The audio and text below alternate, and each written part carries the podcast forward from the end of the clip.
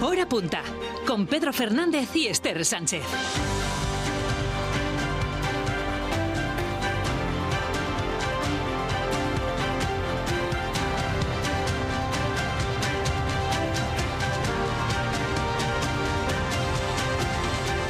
Mí no me parece nada de bien la gente que, contra- que hace contrabando con quien sea, sea cura o no. Eso ya lo dilucidan en la iglesia. Es normal, es que ha caído como una bomba. ¿Quién se espera una cosa de esa?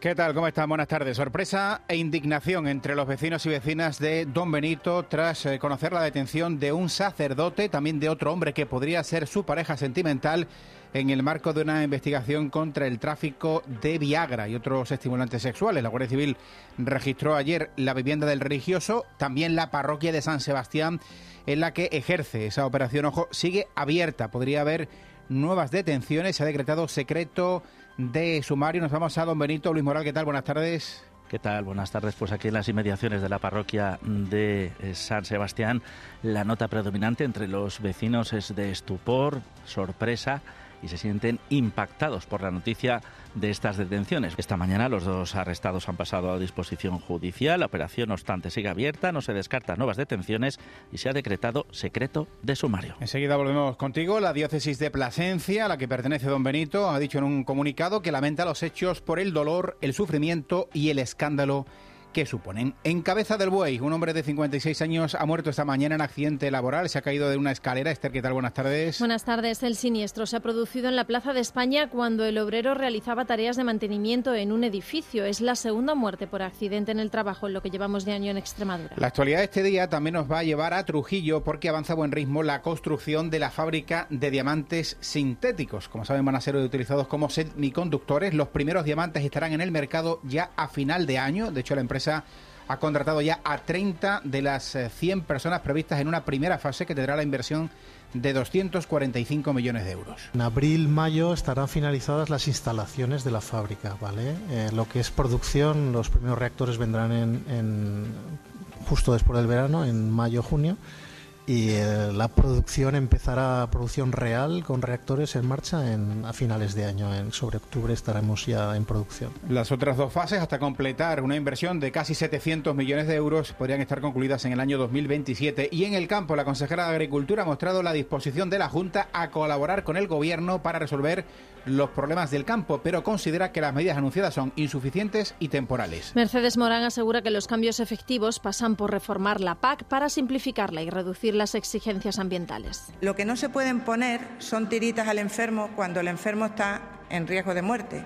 Lo que hay que hacer es operarlo. Y operarlo pasa por modificar el plan estratégico de la PAC sustancialmente. A esta hora, agricultores de Tierra de Barros, la campaña Sur y Las Vegas eh, en Baja, siguen concentrados a las puertas de la consejería. De hecho, han registrado una solicitud de reunión con la propia eh, consejera. Nos vamos a ese punto en directo. Sigue esa rotonda eh, cerrada al tráfico. Jorge Solís, buenas tardes.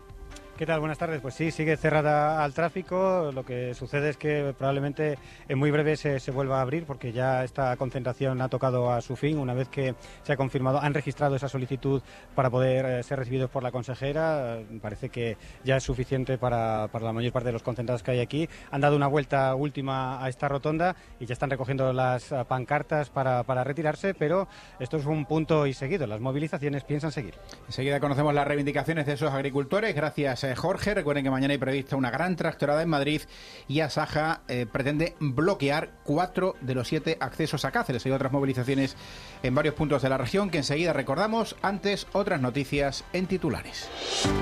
La Junta amplía hasta el 31 de julio el plazo para pedir ayudas a la rehabilitación energética en los pueblos. El Gobierno regional también modificará el decreto que regula las subvenciones al coche eléctrico. Se podrán acoger personas que adquieran el vehículo fuera de la región. Si no existe aquí una, un concesionario, pues pueda eh, traer eh, la marca de coche eh, de otro concesionario. Hoy se cumplen dos años ya de la consulta popular sobre la fusión de Don Benito y Villanueva de la Serena. Ganó el sí, pero tras el cambio de gobierno en Don Benito, el proceso está paralizado. Los partidarios de la Unión han organizado una manifestación el 9 de marzo.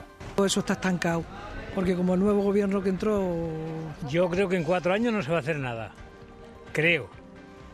Hasta que vuelva a haber otras elecciones a ver quién sale. El gran poeta uruguayo Rafael Curtuasí estará esta tarde en el MEIAC de Badajoz. Hablaremos de poesía y también de música de ambiente con Víctor Sánchez Osenara, que ha publicado un disco apropiadísimo para andar por la isla de Mérida. Además, tendremos jazz. Todo ello en el tiempo dedicado a la cultura y en lo concerniente al deporte, que es noticia hoy. Al Escarpallo, buenas tardes.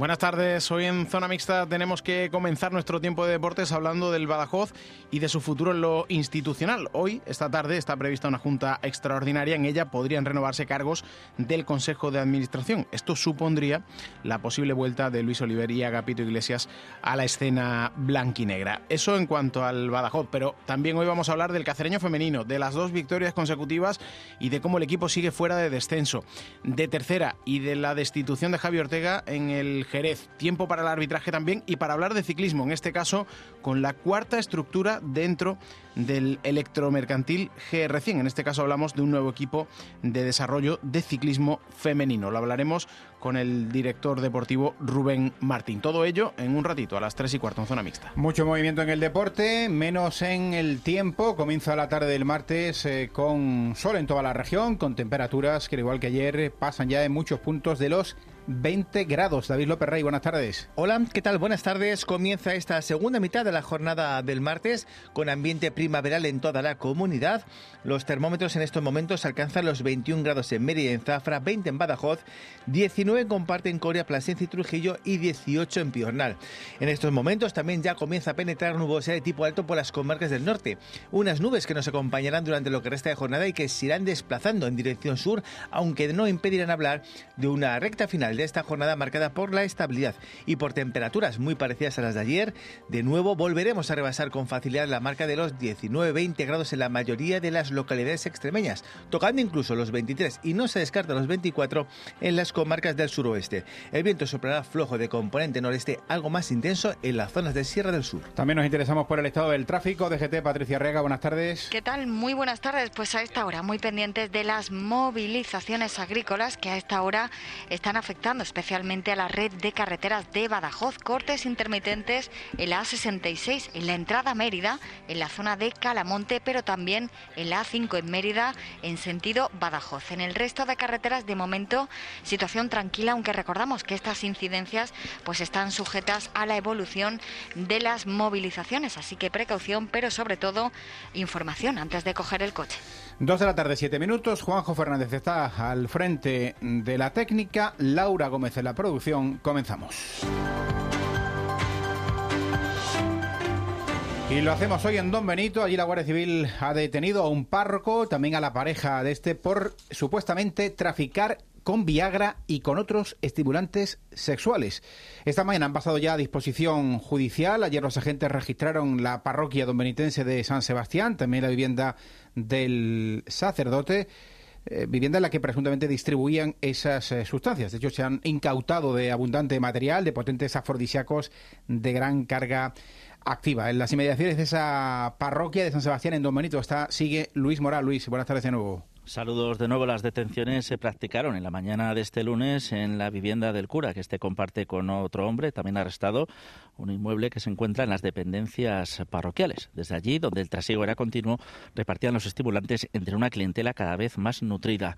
Los vecinos de la zona no ocultan su sorpresa e impacto por lo ocurrido. Un párroco sencillo, normal, educado, simpático, me ha parecido muy raro. De hecho, es que en este momento dudo que sea él, la verdad. Que a mí no me parece nada de bien la gente que hace contrabando con quien sea, sea cura o no. Lo que no me parece bien es el contrabando. En los tiempos que corren no me extraña mucho tampoco. Te sorprende de que lo escuchan, ¿no? Pero que no... que es un- cabe dentro de la posibilidad de que pueda pasar. Ay, por Dios, ay, por Dios. Si me acá, vamos, que ahora mismo me están temblando las piernas, temblando ahora. Y eso es verdad. Lo que parece claro, según fuentes de la investigación, es que esos dos varones estaban al frente de la trama. Según las mismas fuentes, uno de los compradores del Viagra y los otros estimulantes reconoció que se los suministraban el cura y su pareja.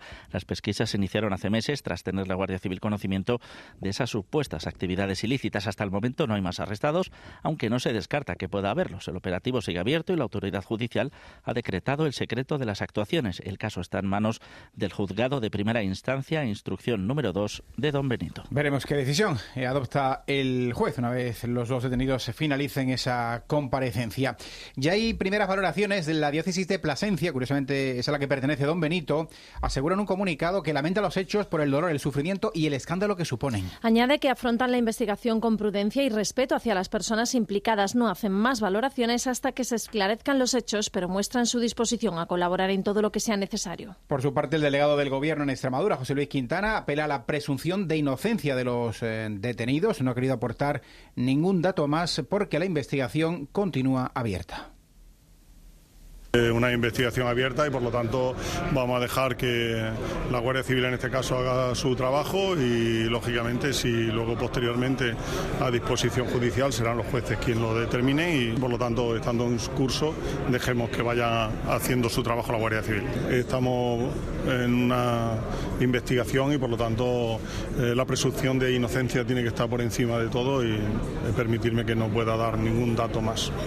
Por otro lado, esta mañana ha comenzado la audiencia provincial de Badajoz el juicio a un joven acusado de agredir sexualmente a una menor. Los hechos se produjeron en Badajoz en 2021, cuando él tenía 18 años y ella 16. Según el relato del Ministerio, tras la negativa de la chica de mantener relaciones sexuales, él la obligó, sujetándole fuertemente las manos y el cuello. La Fiscalía solicita para el acusado 10 años de prisión, pena que el abogado de la víctima eleva a 15 años. Por su parte, la defensa asegura que las relaciones fueron consentidas y pide su absolución. Fernando Cumbres. Entendemos que todo se debe a motivaciones espurias de la menor, a tenor del rechazo amoroso por parte de mi representado y de la difusión de esa fotografía en grupos de WhatsApp entre gente de su edad. Eh, estamos realmente consternados que tengamos que llegar a este punto y que mi cliente tenga que enfrentarse a una pena tan elevada.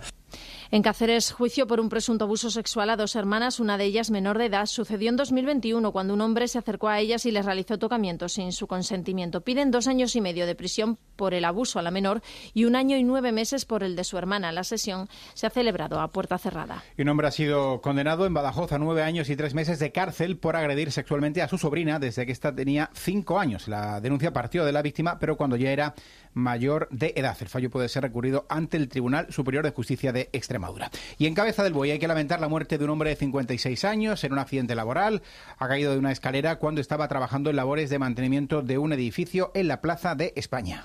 Los servicios sanitarios trasladados hasta el lugar no pudieron hacer nada por salvar su vida. Es el segundo accidente laboral mortal que se produce en Extremadura en 2023. El primero se registró a finales de enero y en él perdía la vida un veterinario de 56 años tras recibir un golpe de una vaca ciega en Alconchel. Y dos apuntes más antes de ir ya con la actualidad del campo. Ha sido desarticulado un punto de distribución de drogas en Herbás. Su responsable ha sido detenido. Se le acusa de un presunto delito contra la salud pública. Según la investigación, compraba cocaína en otras provincias y después la vendía en esta localidad y en otras cercanas. Y la Guardia Civil ha desarticulado un proyectil de artillería de la Guerra Civil. Fue localizado en una parcela del término municipal de Zarza la Capilla, en Zarza Capilla, perdón, en la provincia de Badajoz.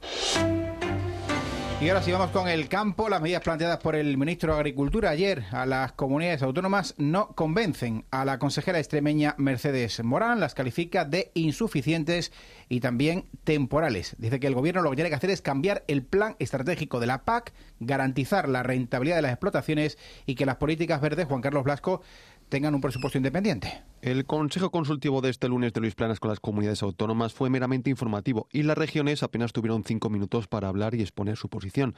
Lo ha dicho la consejera Mercedes Morán, quien sostiene que lo que se ha hecho hasta ahora por el Ministerio apenas tiene efecto. Son tiritas al enfermo cuando el enfermo está en riesgo de muerte. Lo que hay que hacer es operarlo. Y operarlo pasa por modificar el plan estratégico de la PAC sustancialmente. Pasa por fijar objetivos de rentabilidad en la política agrícola común de nuestras explotaciones y pasa por establecer presupuestos aparte para la ambición verde. Mercedes Morán pide más flexibilización de los trámites y que el Gobierno autorice a las comunidades autónomas a simplificar todo lo posible lo que sus competencias le permitan. Desde el Gobierno de Extremadura quisimos plantear esas flexibilizaciones porque ya veíamos que estaban asfixiando a nuestros agricultores y ganaderos. El ministro nos mandó una carta amenazando. La Junta está dispuesta a colaborar con el Ministerio de Agricultura, pero reclama ese viraje en el plan estratégico, más rentabilidad, más simplificación y que se ofrezcan soluciones al campo que sean eficaces y duraderas en el tiempo. Gracias, Juan Carlos. Pues precisamente a las puertas de la Consejería de Agricultura nos vamos en directo a las dos y cuarto porque agricultores de Tierra de Barros, de la Campiña Sur y de las Vegas Bajas del Guadiana, agrupados en la plataforma Agricultura Viva, han estado concentrados durante toda la mañana. De hecho, han pedido, han registrado una petición de reunión con la consejera para trasladarles sus demandas. Vamos a conocer cuáles son esas demandas porque Jorge Solís creo que está con invitado. Jorge, adelante, buenas tardes de nuevo. ¿Qué tal? Buenas tardes. Pues sí, justo estamos a la puerta de la Consejería de Agricultura, donde ahora mismo, pues eh, hace escasos cinco minutos se ha restablecido el tráfico en la rotonda que está junto a la Consejería y que da la salida a la Nacional 630, la 5 y la 66, que ha estado cortada aproximadamente una hora mientras los agricultores hacían ese registro de eh, entrevista para poder eh, contarle de primera mano a la consejera de Agricultura cuáles son sus demandas. Está con nosotros uno de los portavoces de la plataforma Agricultura Viva, Daniel Lara, que viene desde Llerena. Cuéntenos cuáles son sus demandas. Muy buenas tardes. Bueno, nuestras demandas son las que hemos pedido durante, desde el primer día. Llevamos ya un mes prácticamente reivindicando lo que queremos conseguir. Y como bien he dicho, no queremos dinero, pero hay muchas cosas que tenemos en común todos los agricultores que son las que reivindicamos. Pero claro, sin una respuesta, sin alguien que nos atienda, aunque sabemos que en este caso la, la consejera no es la más idónea porque esto va más arriba, pero bueno, tenemos que empezar por algún lado. Yo sé que la consejera, en este caso Mercedes, está a favor nuestra, lo sabemos, pero claro, ella sin nosotros no puede hacer nada. Y por eso queremos unirnos. Y lo que hemos hecho hoy, reivindicar nuestros derechos, como siempre, de manifestarnos. Y en este caso sí hemos conseguido de por lo menos registrar para que nos atienda próximamente una visita. Mm, ustedes, eh, lo hemos visto en la pancarta, aparecían tachados los, eh, muchos de los logotipos de las organizaciones agrarias. ¿Tienen que configurarse aparte como una voz? ¿No creen que hasta ahora esas organizaciones les sean representativas? Bueno, muchas no, todas. Vamos, no vamos con ellas, no vamos con ninguna asociación, no vamos con ningún partido político. Simplemente que sabemos que ellos son la voz, la voz cantante de este tema son ellos. Entonces, no es que nos vayamos a unir, pero en definitiva quien van a escuchar son a ellos. Pero sin la voz nuestra, sin lo que se está viendo aquí, ellos no son nada. Y se están viendo, como hoy venían, han venido algunos de sus representantes a vernos, porque ven que ellos, que se les va de las manos. Porque el día que digamos nosotros que no queremos estar con ninguna asociación, pierden todo y pierden el sillón que nosotros no queremos sillón, nosotros no queremos ni sillón ni queremos nada, queremos hacernos notar, que se nos escuche de una puñetera vez y es verdad que tenemos, necesitamos cambiar esto porque si no el, cambio, el campo se muere. Medidas concretas, de momento han registrado esa solicitud, ¿tienen previsto en su agenda más acciones próximamente? Sí, no vamos a parar. nuestro lema es no vamos a parar.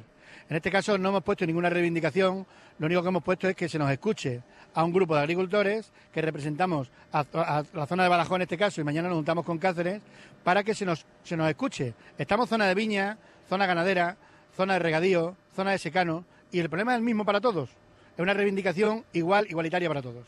Muy bien, pues eh, esto es la última hora. Aquí ya se está restableciendo el tráfico, vuelve todo a la normalidad, pero como vemos, el mundo del campo va a seguir manifestándose en los próximos días. Hasta aquí es todo, compañeros.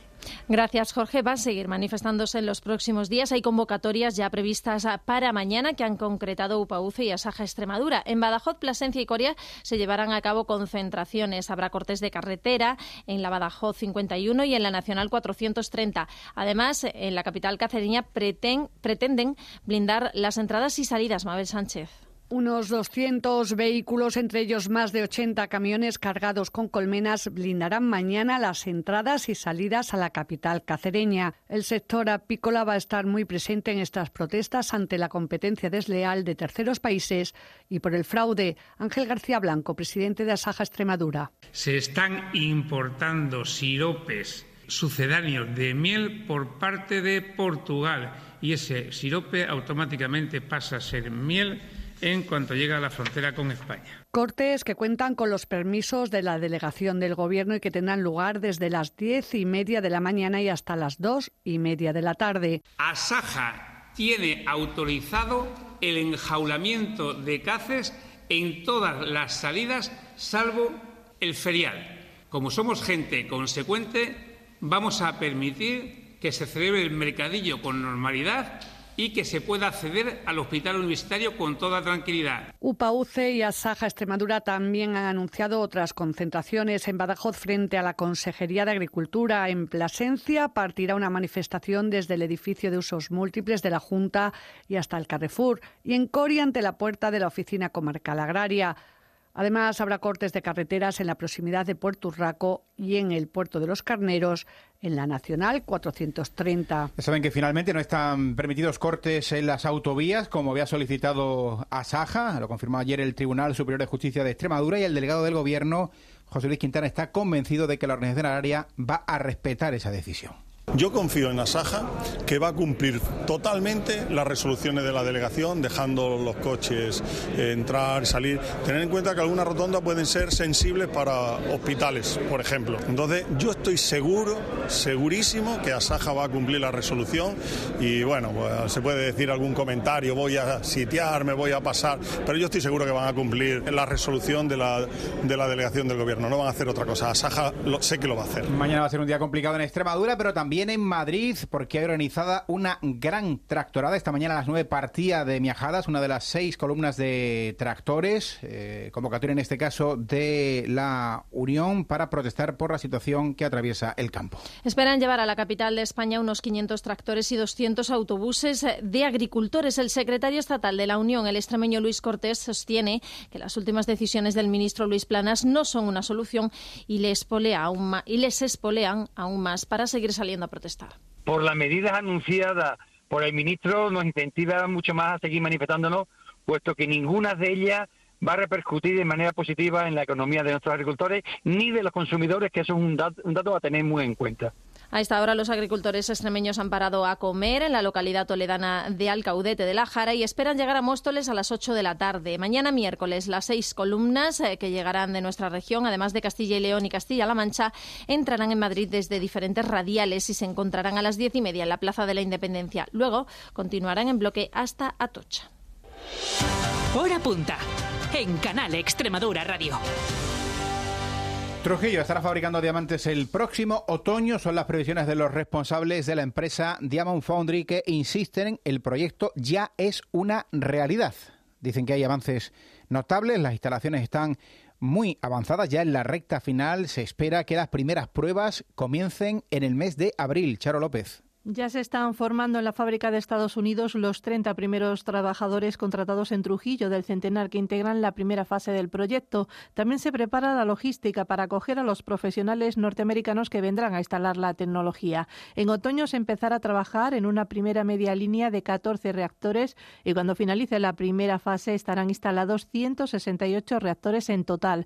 El presidente de Diamond Foundry, Rafael Benjumea, insistía en que el proyecto es ya una realidad. Esto es un proyecto que es una realidad. Y vamos prácticamente según el calendario, lo cual es muy importante para una inversión de estas dimensiones. También está en fase final de tramitación la planta fotovoltaica de autoconsumo que abastecerá a la fábrica. Director general Antonio Alcántara. En abril, mayo estarán finalizadas las instalaciones de la fábrica, ¿vale? Eh, lo que es producción, los primeros reactores vendrán en, justo después del verano, en mayo, junio, y eh, la producción empezará, producción real con reactores en marcha en, a finales de año, en sobre octubre estaremos ya en producción.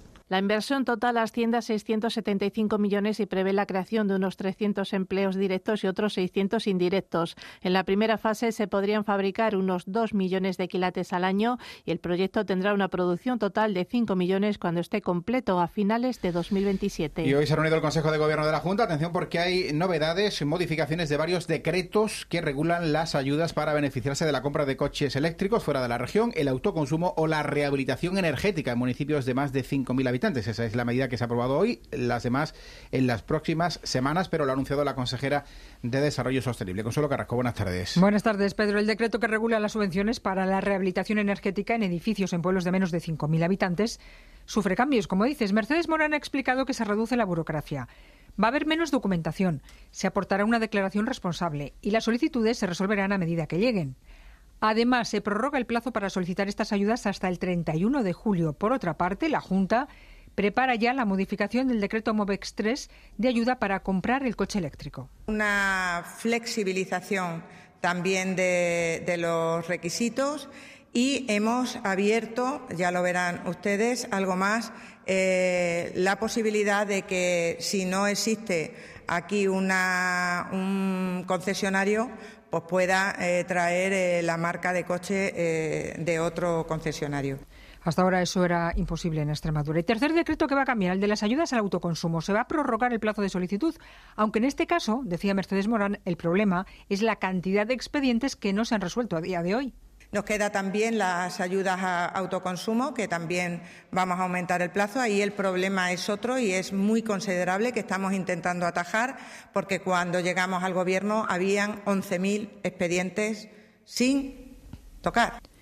Bueno, la consejera de Desarrollo Sostenible asegura que en los próximos días se van a publicar estas modificaciones. Recordamos que las ayudas a la rehabilitación energética, a la compra del coche eléctrico y al autoconsumo corresponden a los fondos de recuperación y resiliencia de la Unión Europea. Gracias, Consuelo. Y precisamente hoy se ha dado luz verde a la creación de la Comisión Nacional de Energía en el Consejo de Ministros, este órgano de nueva creación, junto a la nueva Autoridad Administrativa Independiente para la Investigación de Accidentes Ferroviarios, Marítimos y de Aviación Civil, han centrado el debate en ese Consejo Consejo de Ministros, José María da Silva.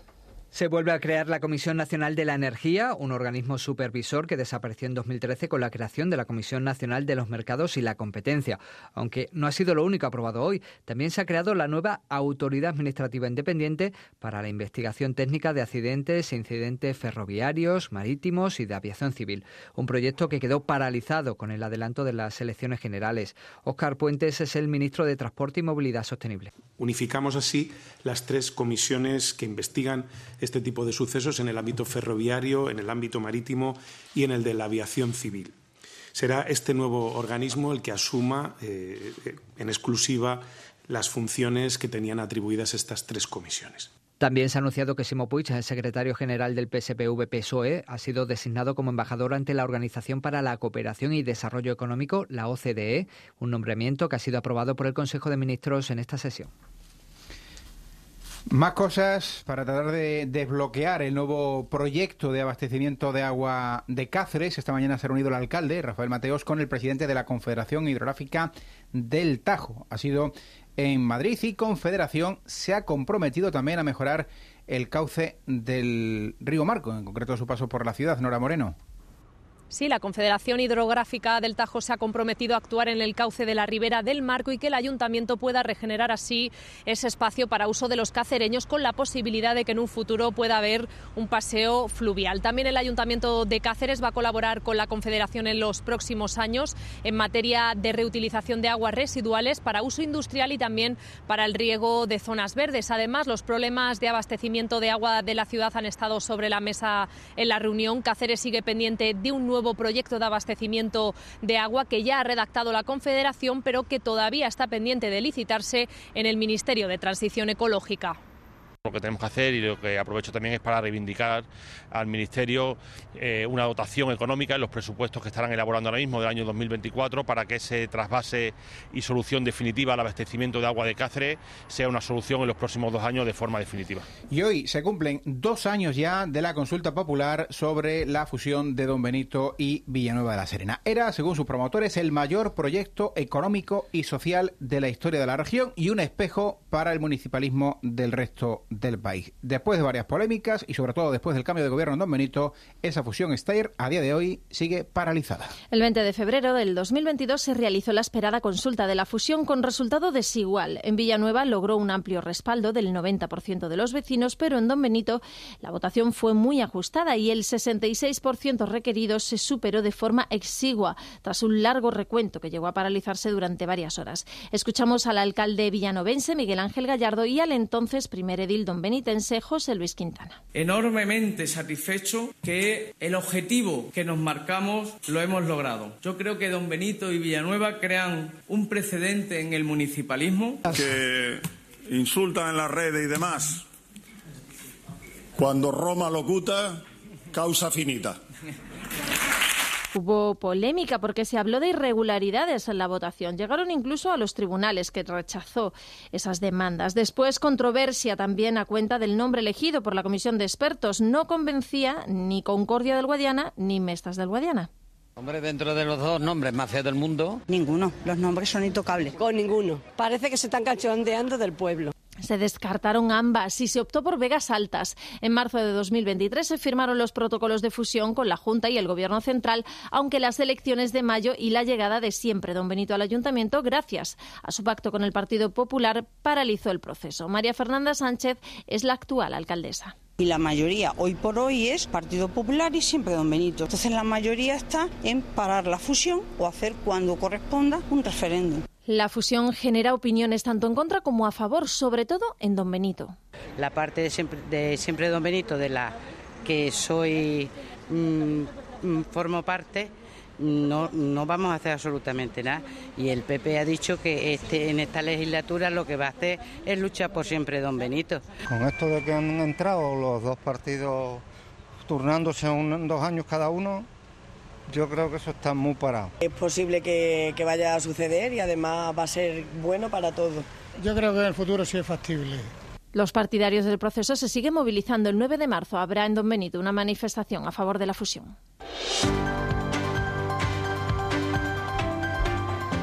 Son exactamente las dos y media y con puntualidad repasamos las principales noticias del día en Extremadura. Sorpresa e indignación entre los vecinos de Don Benito tras conocer la detención de un sacerdote y otro hombre que podría ser su pareja sentimental en el marco de una investigación contra el tráfico de Viagra y otros estimulantes sexuales. Ambos han pasado a disposición judicial. En cabeza del buey, un hombre de 56 años ha fallecido esta mañana en accidente laboral. Se ha caído de una escalera. El siniestro ha ocurrido en la Plaza de España cuando el obrero realizaba tareas de mantenimiento en un edificio. Avanza a buen ritmo la construcción de semiconductores en Trujillo. Los primeros diamantes estarán en el mercado a finales de año. La empresa ya ha contratado a 30 personas de las 100 previstas en la primera fase, que tendrá una inversión de 245 millones de euros. En el campo, la consejera de Agricultura muestra la disposición de la Junta colaborar con el Gobierno para resolver los problemas del campo, pero considera que las medidas anunciadas son insuficientes y temporales. Mercedes Morán dice que los cambios efectivos pasan por reformar la PAC para simplificarla y reducir las exigencias ambientales. Una plataforma de agricultores independientes se ha concentrado esta mañana a las puertas de la Consejería de Agricultura. Mañana hay prevista una gran tractorada en Madrid y Asaja bloqueará cuatro de los siete accesos a Cáceres. La Junta amplía hasta el 31 de julio el plazo para pedir ayudas a la rehabilitación energética en municipios de menos de 5.000 habitantes. El Gobierno regional anuncia que va a modificar el decreto que regula las subvenciones al coche eléctrico. Se podrán acoger personas que adquieran el vehículo fuera de la región.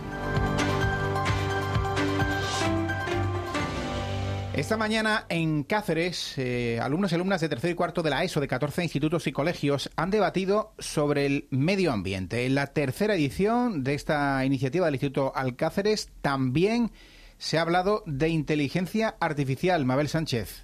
Medio ambiente e inteligencia artificial es un debate con respeto. Eva María Sánchez Parra, coordinadora del debate escolar Ciudad de Cáceres y profesora del Instituto Alcáceres. Los jóvenes de, hoy día no están teniendo un buen ejemplo a la hora de debatir con, los políticos actuales en, el ámbito nacional. Aquí se trata de que debatan con argumentos. Con argumentos, con honestidad, con mucho respeto. Entonces, estamos muy contentos porque previamente han hecho una labor de investigación. El resultado está ahí a sorteo a quien toca defender las bondades o los peligros de la inteligencia artificial. Cada vez más la inteligencia artificial está causando problemas por su mal uso. No niego que la inteligencia artificial es un campo de la tecnología revolucionario, pero sí es cierto que al no estar regulado sigue siendo un peligro potencial. Una amiga de mis padres eh, que tiene ELA y gracias a la inteligencia artificial ha podido volver a hablar y a expresarse, así que yo creo que esto solo ha venido a ayudarnos a hacernos la vida más fácil y a que las personas con problemas o situaciones complicadas puedan volver a ver la esperanza otra vez. Y los profes que hacen ante esta herramienta que se cuelan exámenes y trabajos. Claudio Ruiz, docente del IES Universidad Laboral, nos da alguna arma defensiva. Lo que estoy utilizando ahora es que los trabajos sean más cortitos y que los tengan que hacer a mano, que me lo tengan que entregar a mano, porque así me aseguro de alguna forma que al transcribirlo ellos con alguna idea o alguna o algún concepto deben quedarse, no es solo un corta y pega. Lo que sí es seguro es que estos adolescentes con inteligencia y esfuerzo han aprendido en clase a debatir con argumentos.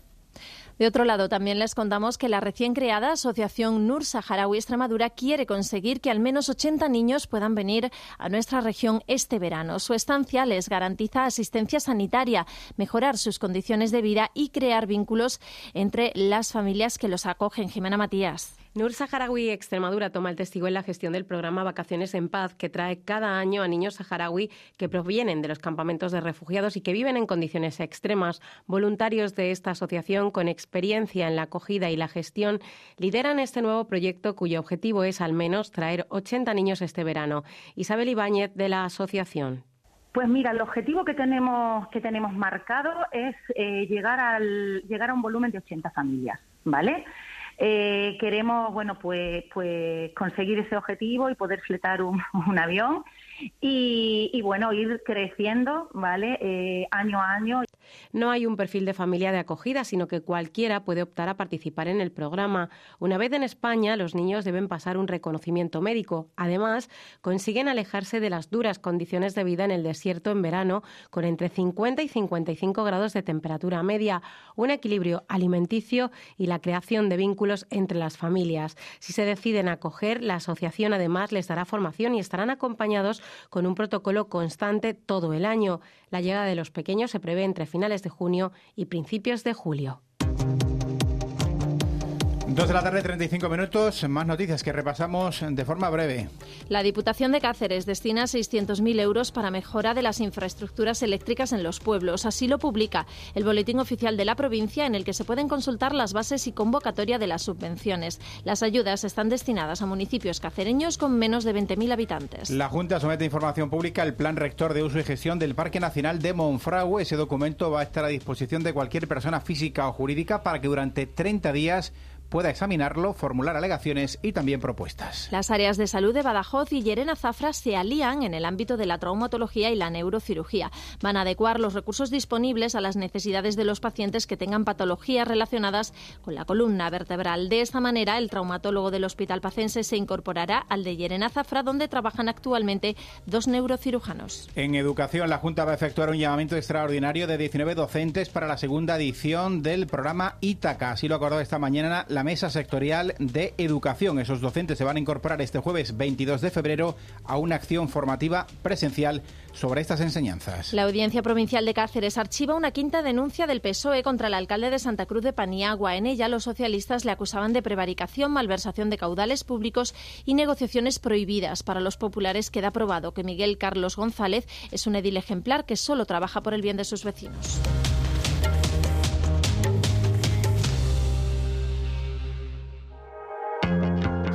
Momento de repasar también, Esther, las noticias de interés en las principales ciudades de la región. Vamos a parar en primer lugar en Badajoz, donde la delegación del Gobierno y el Ayuntamiento trabajan ya en un plan de seguridad para la ciudad. La Policía Nacional ha confirmado seis robos, Nina Flores, en menos de una semana. Cuatro tuvieron lugar la madrugada del sábado al domingo y otros dos el jueves pasado. La policía continúa con la investigación para esclarecer los hechos y no descarta que algunos de ellos hayan sido cometidos por las mismas personas, aunque de momento no han identificado a ninguno de los posibles ladrones. Lo que sí entienden es que no están relacionados con los atracos de final de año cuyos autores, recuerda el delegado del Gobierno, ingresaron en prisión. Delegación y ayuntamiento mantendrán una reunión a principios de marzo para elaborar ese plan de seguridad. Gemma Cortés es portavoz municipal. Preocupación como todos, pero es verdad que esto está en manos de la Policía Nacional y nosotros confiamos plenamente en el cuerpo de la policía que estará investigando y seguramente resolverá con la mayor brevedad pues estos casos que se están dando en la, en la ciudad. Y la gran orden para la defensa de la ciudad,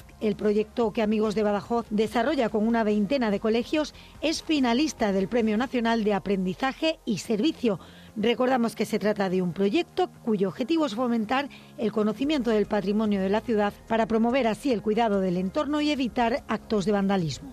En Cáceres, la Concejalía de la Mujer organiza una ruta senderista por la igualdad con motivo de la próxima celebración del 8 de marzo. Charo López. Se trata ya de la tercera ruta senderista y carrera por la montaña bajo el lema Reto 8 kilómetros, 8 motivos por la igualdad, una actividad no competitiva que pretende promover la igualdad real entre hombres y mujeres y que tendrá lugar el domingo 10 de marzo. Con ella se busca unir deporte y reflexión porque en cada kilómetro que se recorra se distinguirá una de las ocho cuestiones que se quieren destacar. Encarna Solís, concejala de la mujer. Equilibrar la brecha salarial, conseguir la conciliación familiar, laboral y personal real, abolir la trata con fines de explotación sexual de mujeres, niñas y la prostitución, y la Asociación Memorial en el Cementerio de Cáceres, AMECECA, junto a otras 20 organizaciones, ha convocado una concentración de repulsa por la presencia en Cáceres del exministro Rodolfo Martín Villa para participar en un coloquio sobre la transición española que organiza la Facultad de Derecho. Tendrá lugar a las cinco y media frente a la entrada del Museo Elga de Alvear. Vamos hasta Mérida. El ayuntamiento ha invertido allí casi 300.000 euros en la renovación del mobiliario urbano del Valle del Albarregas. José María da Silva. El Ayuntamiento de Mérida ha remodelado el entorno del Valle de las Albarregas con una nueva pavimentación, papeleras y un nuevo mobiliario urbano por un importe de 291.000 euros con el objetivo de mejorar las condiciones de uso de los caminos y embellecer esos espacios públicos. Antonio Rodríguez Osuna es el alcalde de Mérida. Hablamos concretamente de que se ha renovado todo el pavimento, la pavimentación, aproximadamente 33.000 metros cuadrados, eh, con distintas capas de tierra eh, para no perder eh, fundamentalmente su hábitat natural. Eh, hablamos también que esta obra se ha aprovechado para, poner unidades de, mobiliario urbano, más de 170 bancos, 100 papeleras y en concreto también otras 23 papeleras que son eh, unas especiales para los sedimentos y las deposiciones de los canes. Una actuación que se complementa con otras intervenciones realizadas como la iluminación de la zona del río. Además, hoy se ha presentado la Feria del Libro que se celebrará del 8 al 12 de mayo. El plazo para solicitar la presencia de autores y autoras para presentaciones literarias ya está abierto. Terminamos en Plasencia. El Servicio Extremeño de Salud ha invertido más de 1,3 millones de euros en el área de salud de forma extra presupuestaria. Se han destinado, Jimena Matías, a cardiología, urgencias y anestesiología. Desde septiembre de 2023, el área de salud de Plasencia ha recibido 1,3 millones de euros de forma extrapresupuestaria. Por ejemplo, se ha adquirido un electrocardiógrafo de alta gama para el servicio de cardiología del hospital por un importe de 119.000 euros. Además, una estación de anestesia con una cuantía de 45.000. Y se ha terminado la tercera fase del reacondicionamiento del servicio para que le han asignado 62.500 euros en urgencias. Sara García Espada, consejera de Salud. Se ha invertido de forma extra, de forma extra presupuestaria, 1,3 millones de euros que han ido destinados a centros de salud, al hospital y en el hospital específicamente a la unidad de cardiología, de anestesia y a finalizar esa tercera fase de obra de urgencia que estaba pendiente y que ya está finalizada. Y aquí no nos vamos a quedar. Plasencia necesita inversiones, inversiones certeras de otro lado, el próximo 10 de marzo se celebra el sexto encuentro de cortadores de jamón a beneficio de FEAFES. 90 cortadores de todos puntos de España participarán. Cada plato cuesta 3 euros y los fondos se destinan íntegramente a FEAFES.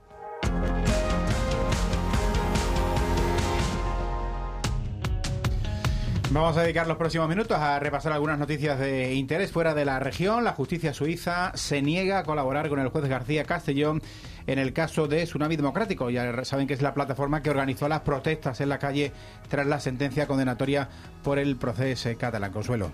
Sí, el magistrado había solicitado que el país helvético localizara a la secretaria general de Esquerra, Marta Rovira, que huyó de España hace seis años. También reclamaba información de una cuenta bancaria que habría financiado las movilizaciones de protestas de tsunami. El Ministerio de Justicia suizo recuerda al juez García Castellón que en su día rechazó ambas peticiones porque entiende que no son constitutivo de delito de terrorismo. Además, pregunta al magistrado cómo va a afectar la futura ley de amnistía a los imputados en el caso. Sobre esta cuestión han hablado por la mañana la portavoz del Gobierno Central y el secretario primero de la Mesa del Congreso, Pilar Alegría y Gerardo Pisarello. Sería deseable que esa ley se aprobase lo antes posible porque además creo que nadie, especialmente en Cataluña, entendería que esa ley no se aprobase. Por el momento hemos visto que Suiza eh, está eh, anticipando el ridículo que van a ser quienes pretendan equiparar formas de protesta legítimas finalmente al terrorismo. En relación con la ley de amnistía, la Comisión de Justicia tendrá más tiempo, hasta el 7 de marzo, para emitir un nuevo dictamen. La mesa de la Cámara Baja ha aprobado con respaldo del PSOE y Sumar la prórroga solicitada por el Grupo Socialista para que esa comisión tuviera más tiempo de dictaminar sobre la norma. Recordamos que la proposición de ley fue rechazada en pleno con el voto en contra de Junts. En suceso han encontrado muerto en el interior de un armario a un bebé recién nacido. La Guardia Civil ha detenido a la madre. Ha ocurrido en Palma de Gandía, en la provincia de Valencia. La madre, una mujer de 22 años, se presentó en el hospital por una fuerte hemorragia sufrida durante el parto. Al parecer había ocultado el embarazo a su familia. Tras dar a luz con complicaciones, metió al niño en el armario y se fue al hospital, acompañado por sus padres que desconocían lo que había ocurrido. Habría sido precisamente sus padres quienes encontraron el cadáver del bebé y avisaron a la Guardia Civil. Y en Madrid, el acta de la Policía Municipal recoge deficiencias en la prevención de incendios de la residencia donde, recuerden, murieron tres mujeres el pasado domingo a causa de un incendio. La boca de incendios en el pasillo principal de la primera planta no funcionaba porque no tenía presión y no pudieron utilizarla los agentes, algo que también constata el informe de los bomberos. Al menos dos puertas de emergencia estaban bloqueadas, no había luces de emergencia en ninguna habitación y el pulsador de alarma de incendios no emitía ni sonido ni luz y eso complicó el trabajo de evacuación de los residentes.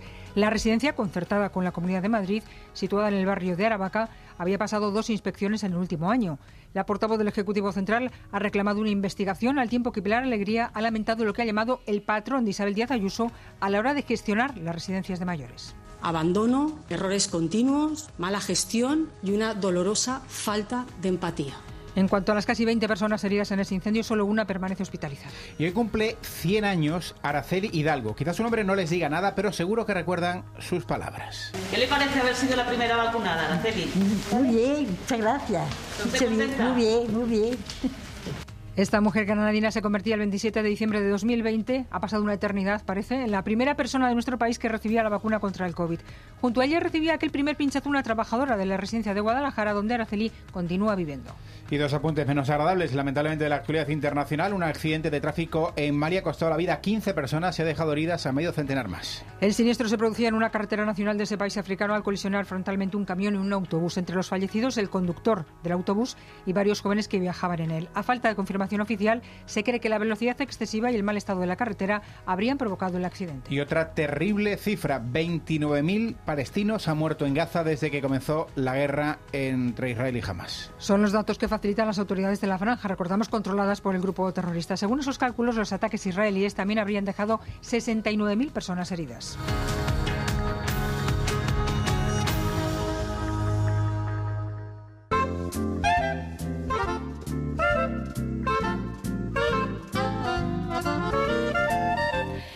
Hoy en este espacio de cultura les vamos a hablar del gran poeta uruguayo Rafael Curto, así que estará esta tarde en el Mellac de Badajoz a las 8 menos cuarto.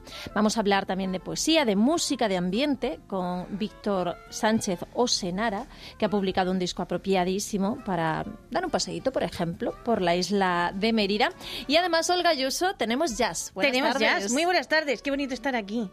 Pues eso, vamos a comenzar con la poesía porque la poesía siempre viene muy bien.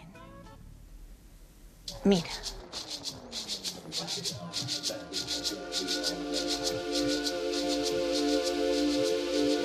Hemos hablado ya con Rafael Cutuasí, lo hicimos con La Palabra Desnuda, editado por Liliputienses. Chema Cumbreño va a estar esta tarde también en Badajoz. Era 2019, ha llovido bastante. Bueno, ha habido una pandemia mundial. Rafael, buenas tardes, ¿cómo estás? Buenas tardes, muy bien, muy feliz de estar en Badajoz, en Extremadura. Y sí que ha pasado tiempo. Claro, estaba, mm, ha pasado un tiempo horrible, además. Un, tiempos este, no tan largos, pero sí intensos, con una pandemia por medio. Eso, sí, pero sí. La felicidad es, bueno, volver a estar aquí en Extremadura, en este caso en Badajoz, eh, antes que en Cáceres, con otro libro y bueno, con ese puente indestructible que es la palabra, la poesía. Sí, ¿con qué libro llegas, por cierto? Este libro, que también lo edita Liliputienses, es, se llama, tiene un título extraño, es un decir, es un decir. Mm. Porque la poesía, la vida humana es un decir, a veces es un decir que tarda, que tarda décadas o centurias, a veces es un decir instantáneo, pero eso somos, la palabra, el decir. Y además de ese libro, bueno, publiqué también en una editorial de Barcelona un manual de poesía para resolver problemas domésticos. Sí. Es otro decir, es algo diferente. Y además, en este tiempo también, eh, en los libros del Mississippi, el libro transparente de las cosas que existen y de las que no existen, y hacer cosas con palabras. Así es, sí. Hemos, este, a pesar de las pandemias, a pesar de los pesares, eh, con mucha, con mucha luz hemos, con mucha luz de los amigos, de los lectores, hemos y, bueno de lo que es de lo que es esta esta tierra hemos venido publicando varias, varios títulos, prácticamente uno, uno por año. el libro transparente lo llegué a presentar en Madrid, yo pensaba venir para estas regiones y para otros lugares, pero pero me, me tuve que volver eh, antes de que se cerraran, digamos, los aeropuertos. Eso fue en 2020, es decir, 2019 yo estuve acá, 2020 estaba en Madrid, estuve apenas tres días y, debí volverme. Exactamente, por eso digo que fue intensísimo este tiempo, pandemia mundial de por medio y todo. Tal cual, pero, pero bueno, después eh, hacer cosas con palabras el pasado año, pero no, no dio el tiempo, yo tenía que dar un, iba a dar un curso en Murcia y estuve en, en Galicia y, y bueno, quedó Extremadura para esta para esta vuelta que es para mí luminosa es una enorme alegría. Exactamente. Y con eso un decir también. Que claro, yo no quería decir el título, digo, porque va a parecer como que soy coloquial, porque es un decir, lo decimos como, es un decir, Rafael, ¿qué ha pasado? Y no sé, entonces, digo, digo, va a quedar rarísimo, ¿no? Que pasa igual con, a mí me pasó igual con una amiga que se estaba leyendo un libro de Jaime Bailey que se llama Fue ayer y no me acuerdo. Y yo le dije, ¿qué libro te estás leyendo? Y me dijo ella, fue ayer y no me acuerdo. Y yo, pero no te acuerdas si fue ayer cuando te lo leíste, pues así. Igual con es un decir. Igual con es un decir. Que yo quería hacer cosas con palabras también, Rafael, porque una conversación al final es una cosa y estaba yo pensando que con la palabra se puede hacer todo y que hay mucha reflexión en tu obra sobre el hecho de decir, tanto en títulos como en los poemas mismos. Sí, en los eh, títulos más recientes tiene que ver con el acto del habla, que siempre es colectivo, es decir, uno, alguien puede ser el que está enunciando, hablando, pero en realidad somos todos el que escucha, el que enuncia, el que replica.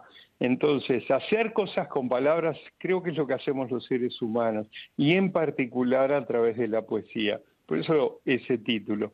Y este que publica José María Cumbreño en esa editorial mm. formidable que, que, además ilumina Latinoamérica con, con muchos títulos de valiosos autores latinoamericanos, también españoles, por mm. supuesto, eh, se llama Es un decir y tiene, sí, tal vez eh, la aparente levedad de, eso que uno, bueno, es un decir, pero eso es la poesía, es un decir que puede ser muy profundo también o puede ser muy, muy duradero.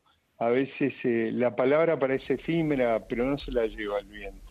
Exactamente, no se la lleva el viento, también lo vamos a poder descubrir Mira qué rocambolesco ha quedado todo. Vamos a descubrir que las palabras no se las lleva el tiempo en la cuadragésima tercera edición de la Feria del Libro de Mérida, que se va a celebrar del 8. ¿Has visto el retro? Ha sido maravilloso. O sea, madre mía, porque ya estamos hablando de ferias del libro. Exactamente. Es que falle, fue es que es un vértigo. Es verdad, es que siendo periodistas, sepan ustedes, no se vive bien. Porque vas, muy rápido a las, a las cosas. no hace falta ir tan rápido a las cosas. Esto es en mayo.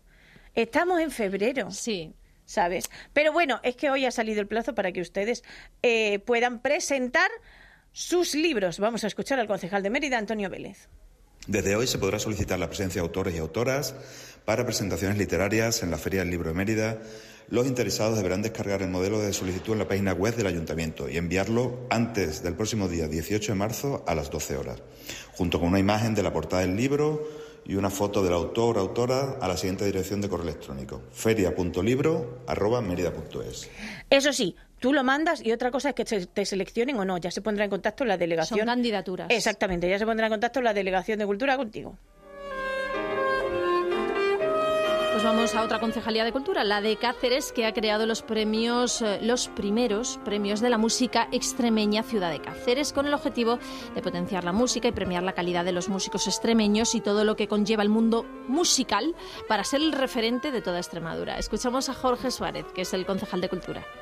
Nosotros tenemos en un futuro muy inmediato el Cáceres 2031, Cáceres Capital Cultural, y esto es uno de los proyectos que tiene que ser la base y tiene que ser la antorcha que vaya iluminando a esta capitalidad que nosotros queremos conseguir en, en unos poquitos años.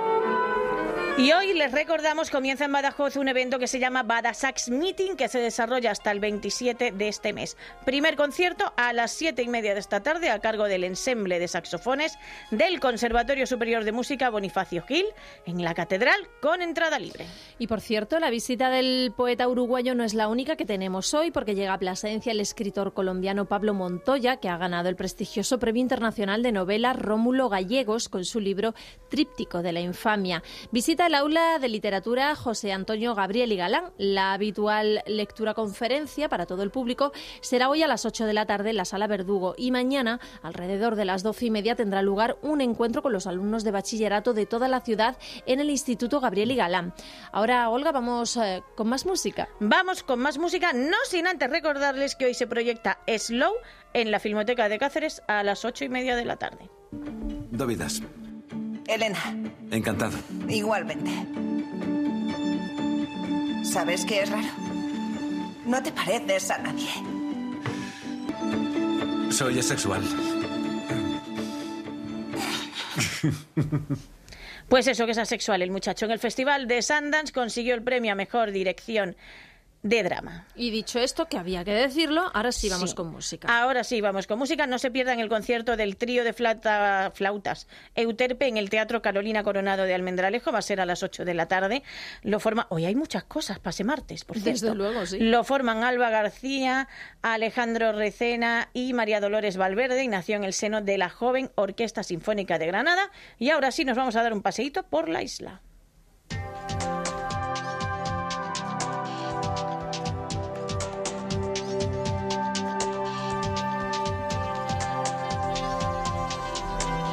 Tema se llama La Isla 1. Luego podremos escuchar la isla 2, la isla 3, la isla 4 y la isla 5. Víctor G. Sánchez Osenara, bienvenido, ¿qué tal? ¿Cómo estás? Bien hallado, estupendamente. Que una senara, por cierto, es una... Esto es muy extremeño. Totalmente. Es una porción de tierra. Sí. Cosecha mies. Sí, sí, que dan los amos a los capataces o a ciertos criados, imagínense la RAE, para que la labren por su cuenta como plus o aditamento de su salario. Esto es la definición de la RAE, que estaba yo pensando que antigua suena, como plus o aditamento de su salario. Luego, producto de labrar la senara, tierra sembrada y mi favorita, tierra concejil. Uy, Fíjate, del concejo. qué bonito. Qué bonito. Pues eso es Senara. Y Senara es quien acaba de publicar, que es Víctor G. Sánchez, acaba de publicar un nuevo EP, La Isla, que es el que estamos escuchando. ¿De dónde nace la isla? Eh, no, no me rompa mucho la cabeza con los títulos. No, no. Nace en la isla de Mérida. Ah, nace en la isla. Sí, y está diseñada de hecho para escuchar no tanto en la isla de Mérida, sería demasiado local, sino en cualquier mm, en cualquier zona natural mm, urbana. Urbana. Sí, es esa mezcla de, del caos de la ciudad con la calma de la naturaleza. Sí, porque realmente luego hay voces también. Sí, sí, sí. Me he venido un poquito arriba en este disco. Tenemos un montón de samplers, tenemos ya base rítmica. Sí, sí, te has venido arriba. Está muy rítmico, Víctor, en este disco. Eh, ¿Cómo ha sido el proceso? Porque realmente es música. Yo le estaba diciendo antes de que comenzara la entrevista, digo, oh, se pueden poner en radio, llamamos colchones a estas músicas que ponemos entre entrevistas o al principio de la entrevista, etcétera, para que vayan sonando. Y digo, es muy música de colchón de radio. Absolutamente. Es que, de hecho, eh, la música, lo que venía haciendo anteriormente, es un ambiente muy intimista y es una, claro, es una música mm, atmosférica. Son colchones, totalmente. Sí. Eh, y empezó un poco todo por, de hecho, para crear colchones para vídeos míos. Ah, fue un- fíjate. o sea, que, que es normal que te suene eso porque es lo que es lo que era. Es como empezó todo. Ay, mira qué bien, porque digo, verás tú, ¿por qué ambient? O sea, porque empezó, claro, para crear colchones, pero luego, Mm. eh, porque a Víctor lo, lo asociamos mucho con rock también, bueno, con Sí. casi de todo. Hasta con cumbia lo podemos asociar, porque ha tocado de todo y además está, por ejemplo, con Francis Quirós también en las obras de teatro, o sea, que es como un estilo, es como que Senara es el alter ego. Totalmente. De hecho, si ves los perfiles de redes de Senara, realmente no hay imágenes mías. Creo que es el primer día que, que digo públicamente que soy Que yo. soy yo. Oh, ya me, me quita un peso. Sí. Eh, Fernando Pessoa se ha deshecho de los heterónimos, señor. Sí, totalmente. Sí, porque realmente es un poco una huida de mí mismo también, de lo que vengo haciendo. Es, jugar, es aprender. Es sentarte delante del sintetizador, del ordenador y a ver qué pasa. Que es dejar de salir un poco de tu zona de confort. Vale. Entonces, ¿te sientas delante del sintetizador con alguna idea preconcebida? Eh, a veces sí. Vale. A veces sí. Pero normalmente no tiene tanto misterio. No tiene tanto. lo, de la composición. Te pones a enredar y, uy, esto, esto mola. Y ya lo sigo trabajando. Ah, eh, luego tienes, cuando ya vas teniendo un material. Yo me he puesto con el GarageBand este de, unos churros, Víctor. Unos churros. Pues ponte más tiempo, ¿eh?